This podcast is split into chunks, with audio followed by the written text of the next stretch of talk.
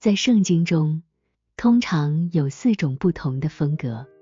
第一种是最古老的教会所使用的风格，他们表达的方式是，当他们描述地上和世俗的事物时，他们想到这些事物所代表的属灵和属天的事物，因此，他们不仅通过代表性的方式来表达，还有时会按照一定的历史顺序来组织内容。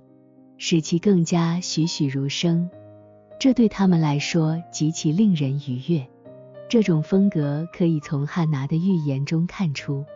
你们要说出那高高在上的、高高在上的，让古时之事出自你口。在大卫的诗篇中，这些象征性的内容被称为古时的谜语。摩西从上古教会的后裔获得关于创世、伊甸园。一直到亚伯拉罕时期的这些事。第二种风格是历史的，出现在自亚伯兰时期以及往后的摩西书中，还有约书亚记、士师记、撒姆耳记、列王记等书卷中，其中的历史事实与他们在文字意义上所呈现的完全一样，但每一件和所有事依然包含着内在意义体现的其他事情。关于这一点，盟主怜悯，后文会依次加以解释。第三种风格是预言的，源于上古教会所热衷的风格，但并不连贯，且不像上古风格那样具有历史性。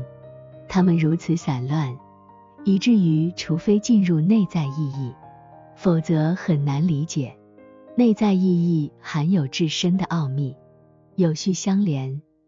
关注的是人的外在和内在，教会的多种状态，